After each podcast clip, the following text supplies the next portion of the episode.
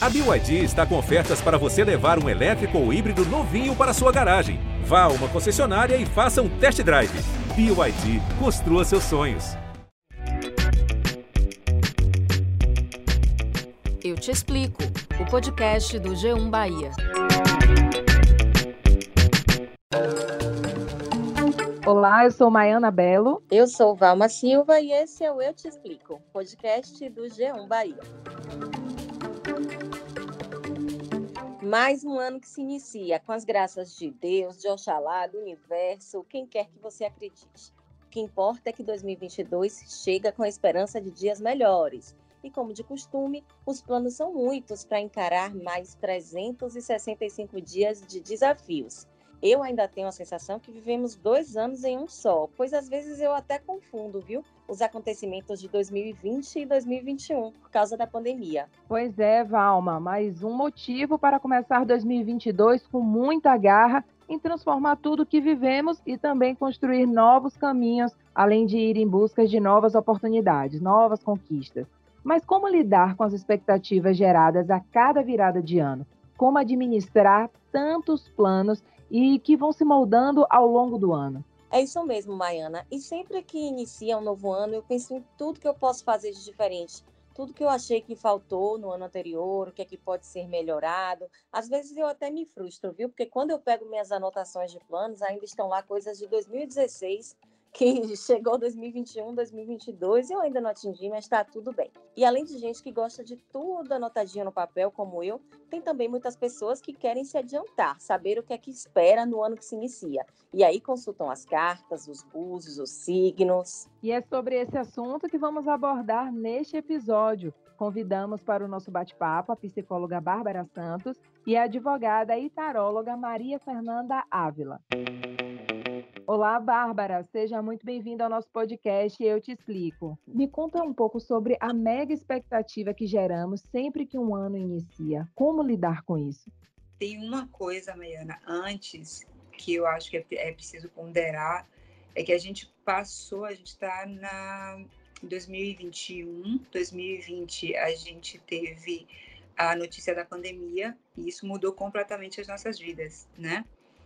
E aí, 2021, a gente está com esse cenário da vacinação e dos índices baixando, com a vida voltando a uma certa normalidade, algo que já era semelhante para a gente. Algumas pessoas retomando o trabalho presencial, as, as crianças voltando à escola, né? Então, existe uma expectativa maior, eu acredito, nesse momento, justamente porque a gente ficou aí que dois anos, quase dois anos, né, um quadro de isolamento, distanciamento social e de readaptação de rotina, né? Então esse, esse, essa pergunta esse mês é respondida, né, de uma forma diferente do que a dos outros anos. É, eu acho importante ter algum tipo de expectativa no sentido de ter sonhos, ter objetivos, esperar algo do futuro, esperar algo para que a gente possa investir em algo, né? A gente, a gente cria, né? Eu quero isso, então para eu conseguir isso eu preciso caminhar dessa forma. Então eu tenho uma expectativa em relação, né? A isso que eu coloco como um querer ou um desejo. O exagero disso eu acho problemático, porque quando a gente vai para o exagero, a gente vai para uma idealização disso que eu quero. Então, eu só posso, só vai ser bom se for assim, né? Então, eu saio de uma, uma conversação com a realidade, com os meus instrumentos, os meus recursos, é, de uma forma justa, né? Bom, eu tenho isso, eu preciso daquilo, eu devo caminhar dessa forma, para ir para algo é, muito idealizado. Então, eu ignoro aquilo que eu tenho como recurso, eu ignoro aquilo que é que já é meu como instrumento e que eu quero, que fez eu construir esse querer, para poder idealizá-lo. E aí o destino da idealização é a frustração. Pois é, Bárbara, eu ia falar exatamente isso. Geralmente, junto com a expectativa, também vem frustrações. Eu mesma fico chateada, fico retada, viu? Quando eu vou anotar uhum. minha, meus planos para 2022, por exemplo, e vejo lá que em 2021, 2020, muitas vezes eu queria a mesma coisa e não fiz ficam frustradas. Uhum. Como é que a gente pode lidar né, com essas frustrações sem perder também a motivação de virar a página, aproveitando a chegada de um novo ano? Então, Valma, como em relação ao seu exemplo, né, o que te deixa retada, tem uma repetição aí, né? A gente aprende muita coisa com a repetição. A gente, quando tenta uma vez, não consegue, tenta outra vez, não consegue, tenta outra vez, não consegue, a gente tem que parar e falar, bom, primeiro, o que é que eu estou fazendo errado, né? É, o que é que eu posso fazer diferente dessa vez? O que é que pode, é, o que é que está me levando à frustração, né? O que é que eu não estou conseguindo? Então, para poder lidar com a frustração, eu acho que a gente primeiro precisa aprender aquilo que da experiência da gente a gente está tá, tá sendo frustrante, né? E se relançar ao novo, né? Se permitir o novo. A frustração ela faz parte. Então, não tem como eu chegar aqui e dizer, não, assim, tem como lidar de uma forma legal, vai ser tranquilo, vai ser prazeroso, porque não é, senão não é frustração, né? Agora, é, não perder a, a possibilidade de, nessa, dessa frustração, se relançar, se relançar o novo, assim, tentar novamente, né, fazer novamente, é, mas de uma forma mais, digamos assim, com o pé no chão, né, sem grandes, sem, sem, sem grandes idealizações, com uma certa expectativa, mas sem grandes idealizações. Todo início do ano, a gente tem essa sensação de reviravolta emocional queremos mudar tudo, resolver tudo em um ano, né?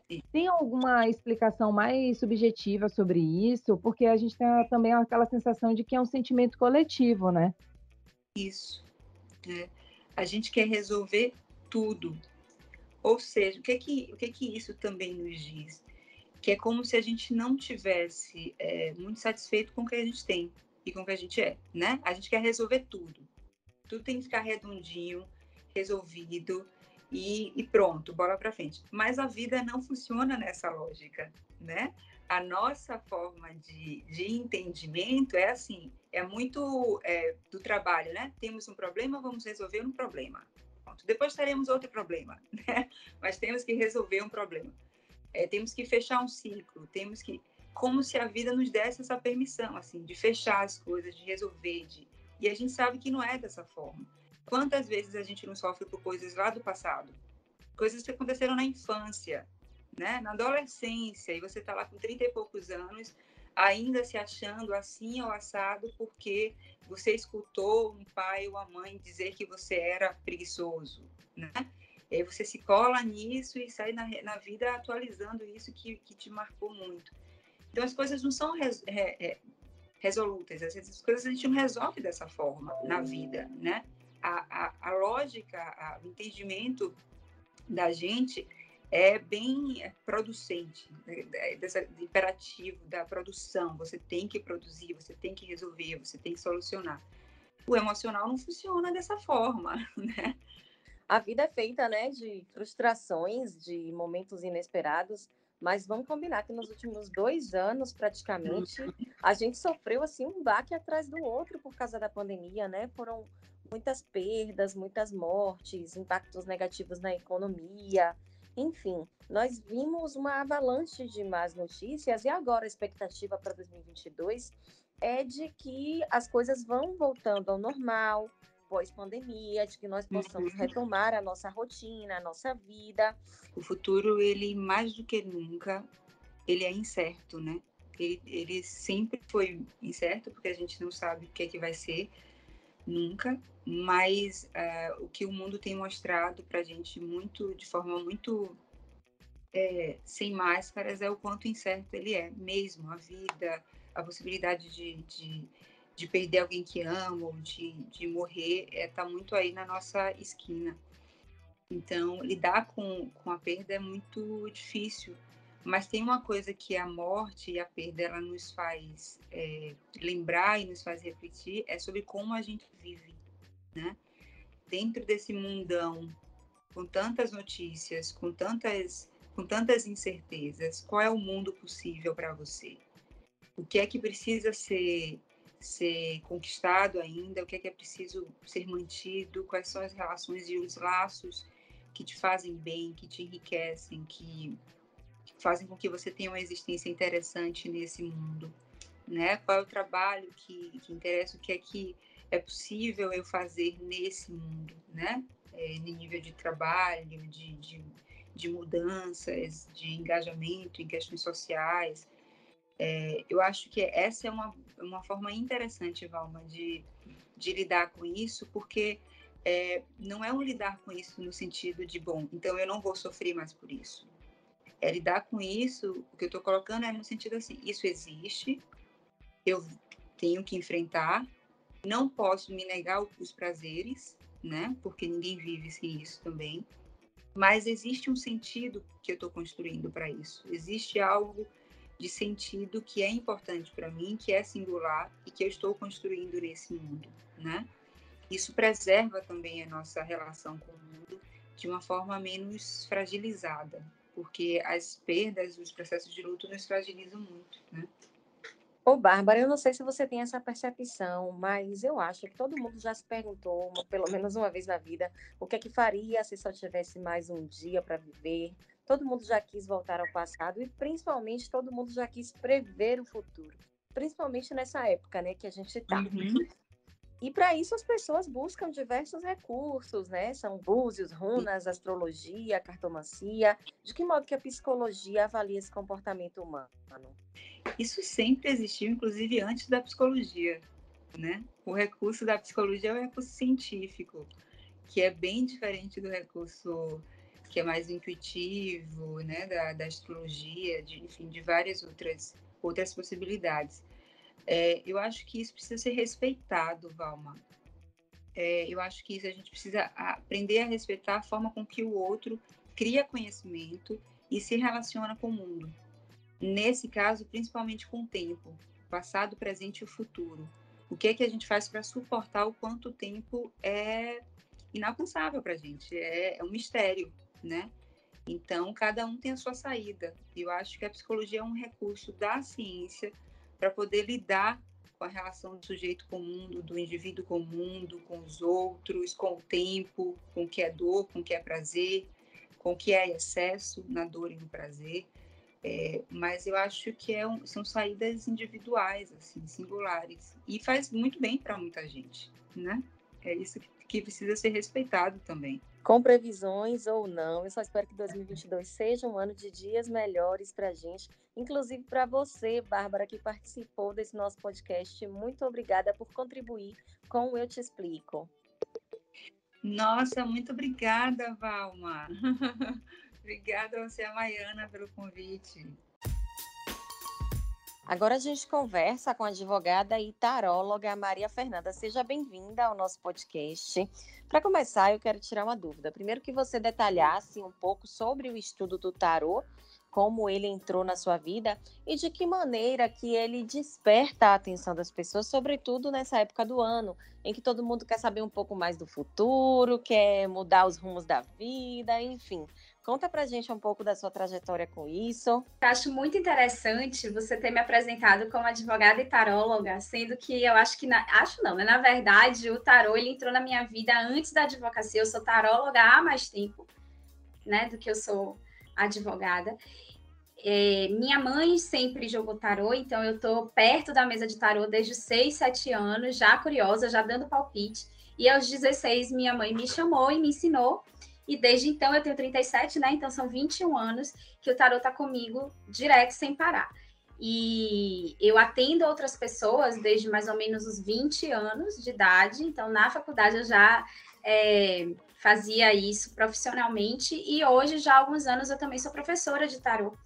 E sou advogada atuante. Eu concilio hoje as duas coisas tranquilamente é, você fala né, sobre como as pessoas, como o tarô pode ajudar as pessoas nesse momento de fim de ano, o que é que isso tem a ver, o que, é que elas podem é, buscar no tarô. E, assim, acho que o tarô é uma, uma das melhores ferramentas para planejamento de ano novo, né? Eu sempre digo assim, o ano novo, ele é um marco de pessoa, de, de tempo, né? Apesar do tempo ser contínua espiral, a gente sempre fala, e eu falo isso também para todo mundo, para as seguidoras, para as alunas, para enfim, para as consulentes, que também não a gente não precisa ter toda a ansiedade do mundo do final do ano, porque o tempo continua. Mas isso é um aprendizado do próprio tarô. Mas a gente também dá muito valor aos ciclos e aos momentos de finalização e de reabertura para o novo, de como isso proporciona uma oportunidade de reavaliação e, e, eu acho que é nisso que o tarô ajuda muito. Então, agora mesmo, dezembro e janeiro, a gente tem uma demanda maior, né, do que no, no, no, resto do ano, justamente porque as pessoas estão se organizando e planejando. E o, o tarô, ele ajuda como um guia, isso. Como é que é essa relação sua com as pessoas que buscam é, é, essa, essa coisa do futuro, né? E eu queria também que você falasse um pouco sobre as expectativas para o ano que se inicia, né? Bom, sobre a questão da expectativa de ter uma consulta que vai ser preditiva, né? Ou divinatória, como a gente fala. Eu costumo dizer, gente, que eu sou uma taróloga raiz, né? E quando me perguntam assim, olha, seu tarô é divinatório ou terapêutico? Eu digo, é os dois, é tarô. Porque tarô é divinatório e terapêutico. Né? Não, eu não consigo dissociar, e mesmo assim, minha opinião é que mesmo as pessoas que dizem que dissociam sempre estão ali, na verdade, uma, fazem uma consulta com uma orientação mais para dar previsão ou mais para dar conselho, né? E, e para explorar a questão do autoconhecimento da pessoa, mas ainda assim a gente tem sempre uma pitada da outra coisa, né? No, no divinatório tem uma pitada do terapêutico, que não é terapia, mas é um, uma, uma ajuda, né, para o autoconhecimento e para o desenvolvimento pessoal. E no terapêutico tem uma pitada de previsão, mas é essa previsão no sentido como se fosse uma previsão do tempo, o Waze, sabe o Waze do carro? É, você consegue antever sim algumas tendências, tipo, olha, ali por esse caminho tem um engarrafamento mas eu não sou obrigada a enfrentar o, o engarrafamento. Então é por isso que a gente diz que ele não é preditivo. Ele mostra uma tendência, o que está mais ou menos beneficiado, para que a pessoa, que eu acho que esse é o melhor uso do tarô, possa escapar né, das cascas de banana e possa é, dar um empurrãozinho naquilo que já está beneficiado e possa ajustar ali os seus planos dentro daquelas circunstâncias que que para um futuro próximo, sempre próximo, que tarô nunca é para daqui a dois, três anos. Eu digo isso também sempre para todo mundo. Ah, é porque eu fui na cartomante e disse que ia chegar um amor que era um príncipe encantado de olhos azuis, que ia ser gringo, que não sei o que lá. E aí a pessoa, tudo que aparece, a pessoa dispensa, porque não é o tal do jeito que a cartomante diz. Então, esse tipo de previsão o tarô não faz. Não faz. Não vai dizer quem vai chegar, como é, como é a cara do emprego, do chefe, quanto dinheiro vai cair na conta. E isso ele não diz. Mas ele diz o que é que está beneficiado, o que é que está dando ruído. Você vai estar tá com problema na comunicação ou vai estar tá com a comunicação boa? Eu queria entender qual é a diferença entre tarologia e cartomancia. A, a tarologia é uma, é uma espécie do gênero cartomancia. Então, a cartomancia são né, as práticas oraculares, divinatórias com cartas. E o tarô é um baralho específico, então é um tipo de carta. É, durante muito tempo houve preconceito, porque as pessoas do tarô, elas, algumas, né, gerações aí anteriores à minha, enfim, é, elas é, tinham um, um, elitismo, assim, de fato, intelectual. E às vezes, se você chegasse para uma pessoa taróloga e chamasse de cartomante, a pessoa poderia se ofender. Mas isso não faz nenhum sentido, porque a, o, o, tarô é um gênero da cartomancia. Então, assim, eu não me importo de forma nenhuma, para mim, eu sou uma cartomante. Mas, assim, a, a, cartomancia pode ser feita com baralho comum, com baralho cigano, com outros oráculos de cartas que tem vários, né? E o tarô é um específico. Então, ele é uma espécie do gênero cartomancia. Agora, Fernanda, eu conheço pessoas que não tomam decisões sem antes consultar as cartas, independente isso. de ser baralho cigano ou o quê. Você Exatamente. considera que, de alguma maneira, isso pode deixar de ser saudável, se tornar perigoso? A pessoa pode se tornar dependente disso, no sentido de se sentir insegura para tomar suas próprias decisões? Até que ponto isso pode ser considerado saudável, uma indicação de um caminho que você pode seguir? E a partir de que ponto isso não se torna tão legal? Bom, tem algumas coisas assim, quando a gente vai aprender tarô, né? Claro que assim, o tarô, gente, ele não tem uma escola, não tem um MEC, tá? Para dizer o que é que você tem que ensinar, o que é que você tem que aprender, não tem regulação nenhuma. Mas assim, as pessoas mais sérias, quando ensinam tarô, um dos ensinamentos é justamente não criar dependência é, no consulente, né? E porque assim, existe, existem pessoas, existe gente profissionais de todo jeito que vão alimentar a dependência. Da mesma forma que existem médicos que alimentam a dependência, né? Que deixam de, de, de oferecer o tratamento definitivo para poder alimentar a dependência da pessoa estar tá sempre lá. Da mesma forma que existem, enfim, profissionais de todo tipo. Mas esses não são os profissionais éticos. Os profissionais éticos, em geral, eles colocam um prazo para retorno para falar sobre o mesmo assunto. que vai variar de quatro, seis meses, mais ou menos. Então, isso já é um filtro.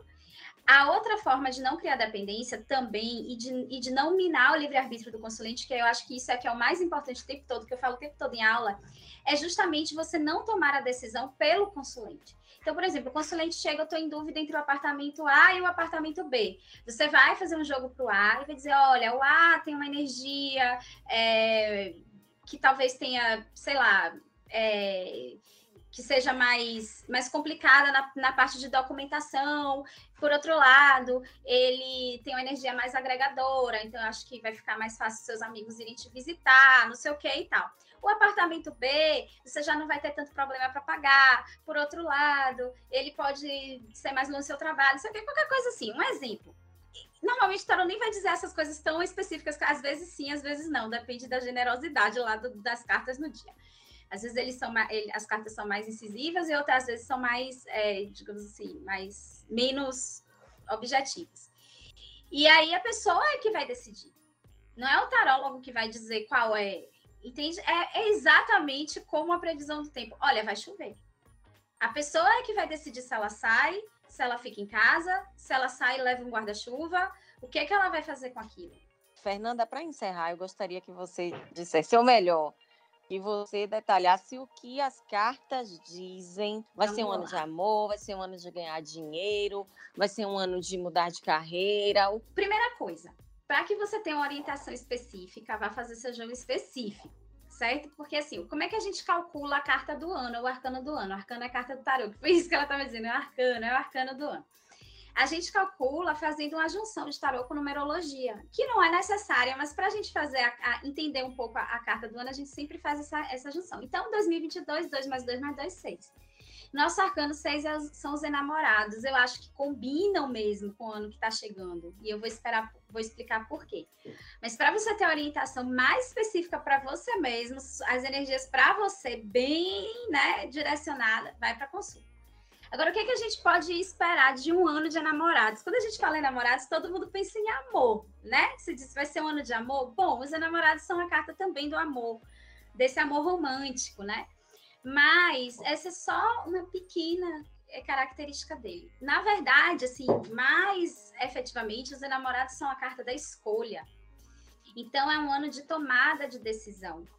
E acho que combina, porque é ano eleitoral, é, essa natureza da escolha do, dos enamorados, a gente diz que é a escolha com o coração e para a renovação. Então, assim, existem outras cartas de escolha no tarô que seriam, digamos assim, do caminho mais conservador.